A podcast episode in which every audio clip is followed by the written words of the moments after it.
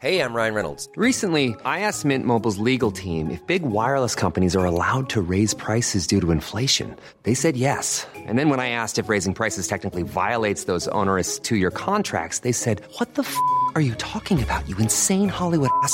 So to recap, we're cutting the price of Mint Unlimited from $30 a month to just $15 a month. Give it a try at mintmobile.com slash switch. $45 upfront for three months plus taxes and fees. Promo rate for new customers for limited time. Unlimited more than 40 gigabytes per month. Slows. Full terms at mintmobile.com. Antes de comenzar, quiero enviarles un afectuoso saludo y desearles lo mejor para el año que comienza. Gracias por estar aquí apoyando este proyecto y todos los del canal. Quiero comentarles que por una cuestión de salud no puedo grabar, pero a pesar de eso, hoy hay historia. Vamos a ver si me sale. Bienvenidos una semana más a Radio Macabra, su programa favorito de la noche. En esta ocasión les tenemos una historia bastante tétrica, una historia real enviada por una seguidora de Cauju Relatos Macabros. El episodio de hoy se titula La casa de mi abuela y es traída para ustedes en la narración de Juan Antonio Rangel para Radio Macabra. Éxitos que te matarán de miedo. Comenzamos. La casa de mi abuela. Historia compartida por Amaranta Blavatsky. Esta es una historia de esas malditas, de esas de las que no quieres repetir por correr el riesgo de invitarla a tu casa. Sí, a ella. Esa figura femenina de gruesos huesos, mirada fatal, cabellos grises implacables a la gravedad y ese vestido negro, esa bandera de proa que dejaba claras sus intenciones de su vaivén, sus ojos, esos ojos, cuya profundidad invitaba a saltar en ellos. Mis abuelos eran migrantes de Michoacán y Jalisco. Llegaron a un par de piezas de la Ciudad de México para empezar desde ahí y levantar su casa. Mi bisabuela había llegado con mis abuelos. Siempre mencionaba que del cerro bajaba una mujer y se ponía a lavar horas en el lavadero comunal. Después caminaba hacia un pirul en donde se desvanecía. Mi bisabuela no relataba esto con temor, sencillamente como algo muy cotidiano. Los años pasaron y mi abuelo levantó su casa. En ella vivían cuatro de sus hijas y tres de sus hijos. Flor, la cuarta hija, comenzó a manifestar situaciones extrañas. Jalaban su cabello, tiraban de su ropa o susurraban su nombre. Por aquellos años, mi tía contaba con los 18 años. No obstante, esos pequeños guiños de atención fueron incrementándose para desgracia de mi tía. Cierta noche, ella dormía con mi tía Marisela. Su recámara estaba alfombrada y tenía un gigantesco librero frente a la cama que ocupaba toda la pared. Podía parecer tediosa la descripción, pero si no los ubico en el lugar, no podrán entender el impacto de los siguientes acontecimientos. Mi tía Flor dormía a la vigilia mientras escuchó que el seguro de la puerta se había botado y la perilla comenzó a girar de manera sigilosa. La puerta se abría lentamente y cerraba de la misma forma. El momento paralizaba a mi tía y solo podía esperar al terror que se avecinaba a continuación. Empezaban a escucharse cómo alguien caminaba sobre la alfombra. Se detenía junto a ella. Se agachaba para observar sus ojos. Con ruidos de alguna probable hostia artística, se levantaba solo para subirse a su espalda y caminar. Y caminar. Y caminar. El tiempo se escapaba por la leve brecha que dejaba ella al abrir la puerta. Una vez terminadas sus caminatas, ella bajaba. Volvía a ver la cara de terror de mi tía y desaparecía con la misma parsimonia, tirando solo unos cuantos libros a su paso.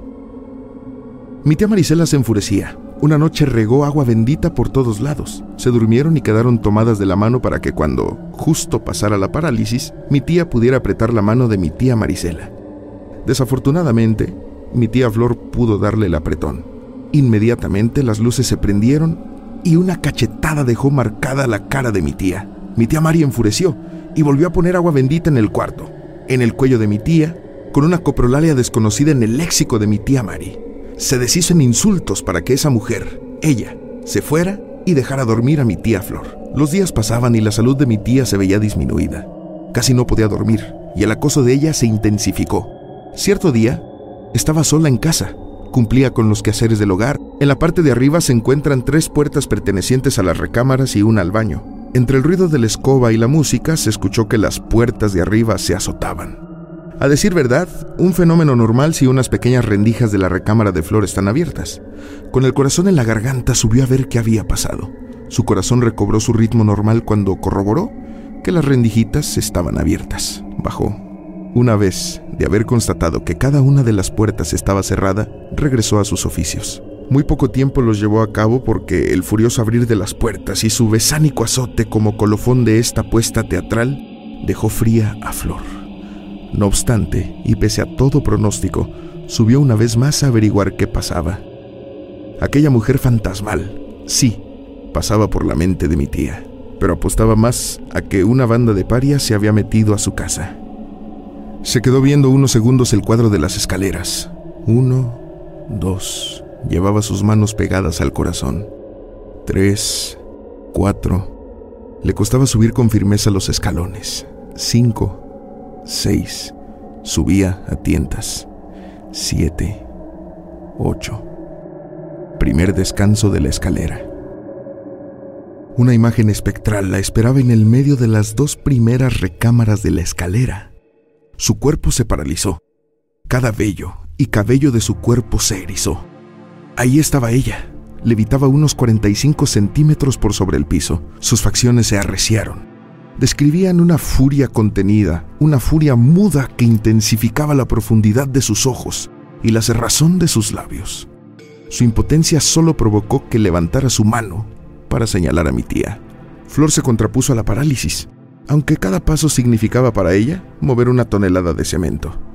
Salió de su casa por mera providencia y solo pudo llorar llorar hasta que mis abuelos llegaran del mercado y la confortaran, incrédulamente, de lo que acababa de pasar.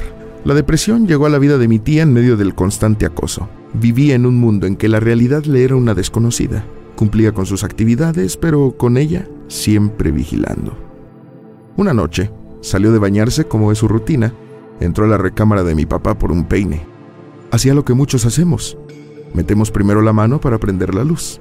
Flor no encontró el interruptor. Lo que encontró fue una mano que presionó su muñeca y provocó un grito que le paralizó las cuerdas vocales. Toda mi familia subió pensando otra vez en un vil pillaje. La marca estaba presente y ni una señal del victimario. Nada. No encontraron nada más que una evidente esquizofrenia en los ojos de Flor. Mi padre y mis abuelos pensaban que estaba loca, la llevaron al psicólogo y posteriormente al psiquiatra para descartar las inquietudes de sus padres y hermanos mayores. Al seguir los acosos nocturnos, los sustos en cualquier esquina de la casa, una de mis tías abuelas que se presume era muy religiosa y con fe infinita en Dios, quería realizar un exorcismo para poder sacar este ente maligno de casa de mis abuelos. Mi tía abuela inició con la oración de San Miguel Arcángel y con una Biblia en la otra mano. Lo que sucedió en la recámara fue atroz se rompió el cuadro de la Virgen Auxiliadora que tenía mi tía en su cuarto. Los libros del librero comenzaron a dispararse como si hubiera sido el trabajo de un francotirador. Mi tía abuela, Flor, y mi madre huyeron del lugar. No pudieron resistir los ataques preternaturales que se viven en rituales de este tipo. Podría parecer raro, pero después de la expulsión comenzaron a vivirse años de tranquilidad. Al parecer, ella se había ido y la calma había regresado a su justo cauce. Ah, pero qué lejana parecía la paz en el momento en que mi tía Coco, la más chica, cumplió sus 14 años. Se le aparecía una dulce viejecita con la cruz del perpetuo socorro en una mano. Mi tía se llama Socorro. Y en la otra mano un costalito que se le ofrecía con una insistencia enferma. Mi bisabuelita materna, que aún vivía, le dijo que no se le ocurriera tomar el bolsito. Era cambiar su alma por unos cuantos pesos. En este punto, damos lugar al relato de Coco, la más pequeña de los siete hermanos. Si crees que a Flor le fue mal, lo de Coco es una maldita locura. Los primeros años de la adolescencia de mi tía Coco se vieron ensombrecidos por la presencia de aquella mujer fantasmal. Creo que no alcanzaba a comprender lo que le estaba pasando. Si bien había sufrido colateralmente el acoso fantasmal, nunca se imaginó que ahora ese ser de otro mundo posaría sus ojos vacíos en ella. Después de las primeras apariciones pasivas, el estupor y negación de mi tía por recibir ese costalito, la vieja agresividad de la fantasma se hizo patente. En cierta ocasión, mi tía se encontraba viendo un video del grupo Menudo en la recámara de mi tío Gerardo. Se paró de la cama para dirigirse al baño, pero en su afán por no quitar la vista de la televisión, metió primero la mano para encender la luz. Cuando volteó hacia el sanitario, vio a la mujer suspendida en el aire. Tenía en sus manos una lata con tinta negra de zapatos, la cual aventó a la pared, dejando un escalofriante espectáculo de manchas goteantes. Su reacción no se hizo esperar.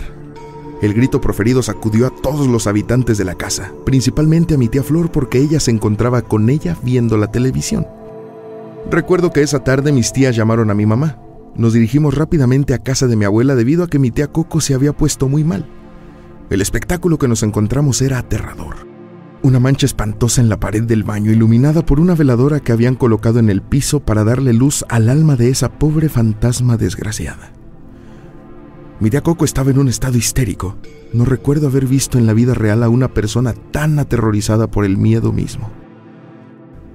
No obstante, mi papá creía que todo lo hacía ella por llamar la atención. Creía que estaba loca y decidió mandarla con un psiquiatra, sin darse la oportunidad de creer que en esa casa habitaba algo que, más que un fantasma, era una entidad demoníaca que estaba acosando a las mujeres de su familia.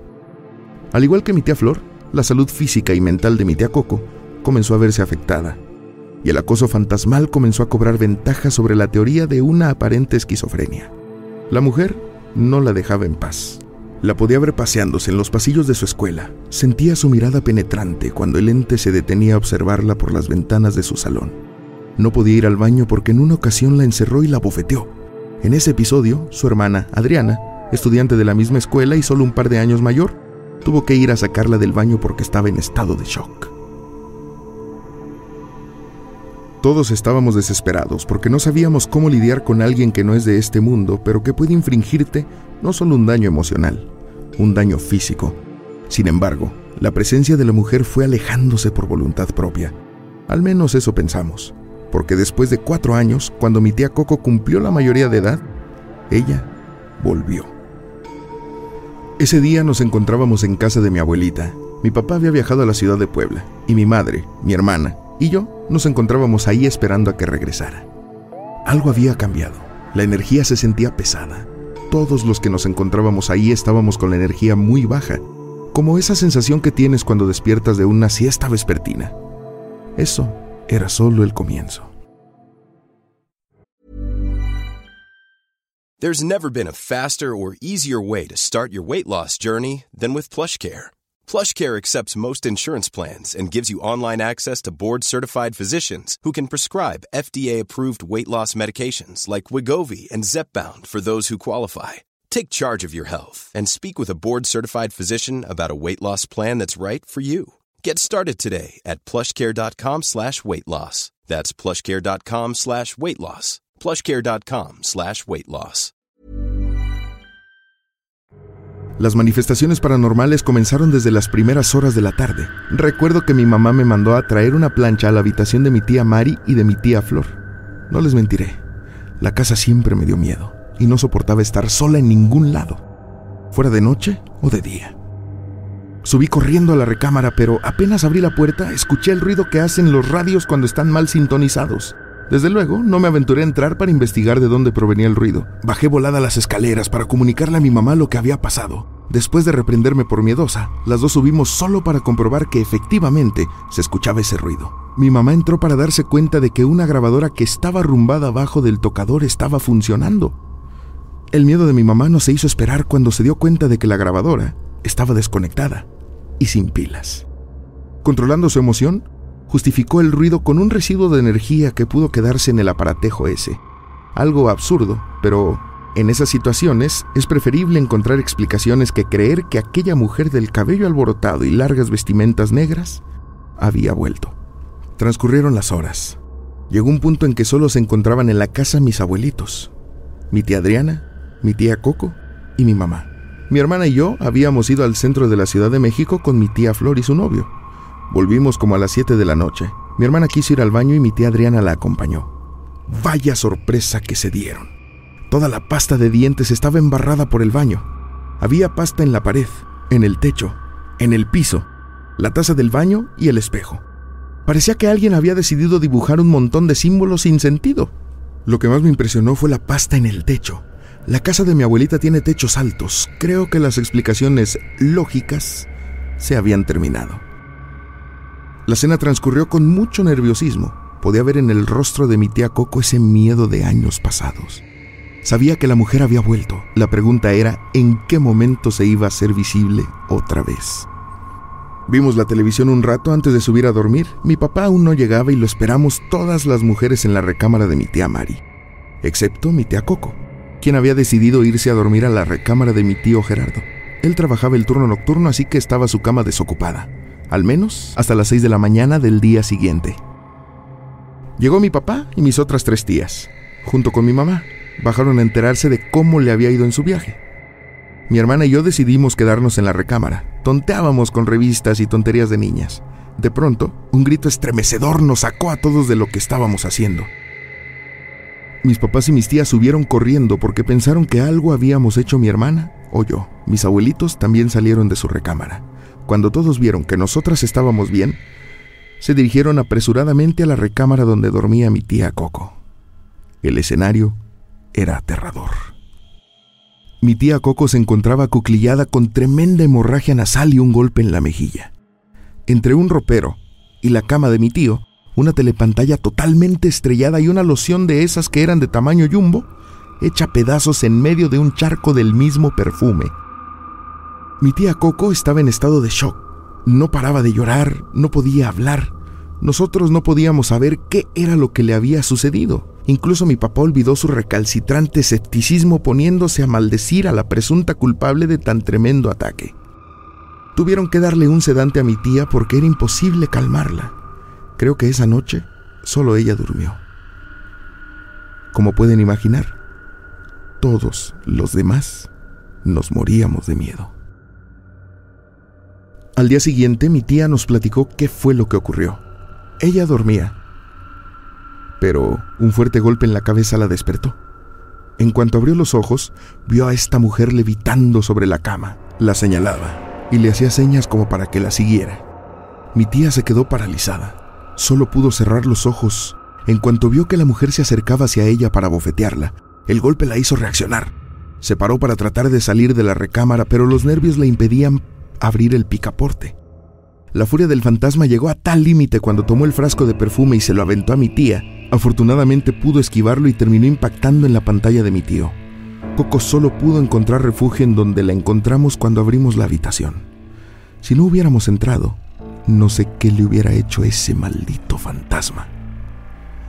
Esa misma mañana fuimos por un espiritista que vivía enfrente de la casa. Ella sabía la historia, pero nunca la habíamos llevado para ver qué podía hacer por mis tías. Recuerdo que hizo una limpia. No obstante, advirtió que solo era temporal porque no era solo un fantasma. Los fantasmas no tienen esa fuerza ni tampoco pueden infringir tremendos daños en las personas.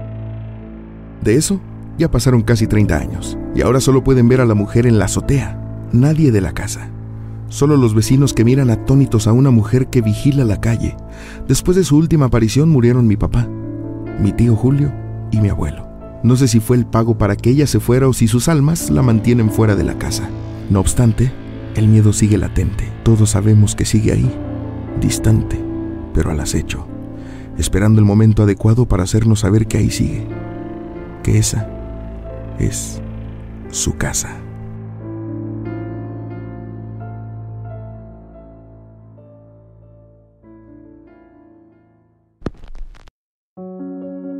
¿Se atreverían a vivir en esa casa?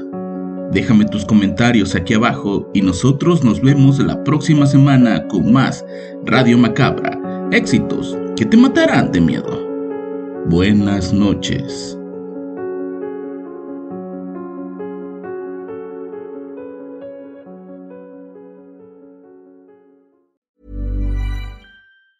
If you thought the only way to get a more defined jawline with natural looking results was through surgery, think again. Juvederm Volux XC is a non surgical injectable gel filler that improves moderate to severe loss of jawline definition and can help you achieve natural looking results with little downtime. Even better, this improved definition lasts up to one year with optimal treatment. No maintenance required. Improve jawline definition for a smooth, sculpted look with Juvederm Volux XC. For important safety information and to find a licensed specialist, visit juvederm.com. That's J U V E D E R M.com. Not for people with severe allergic reactions, allergies to lidocaine, or the proteins used in Juvederm. Common side effects include injection site redness, swelling, pain, tenderness, firmness, lumps, bumps, bruising, discoloration, or itching. There's a risk of unintentional injection into a blood vessel, which can cause vision abnormalities, blindness, stroke, temporary scabs, or scarring. Talk to a licensed specialist to find out if it's right for you.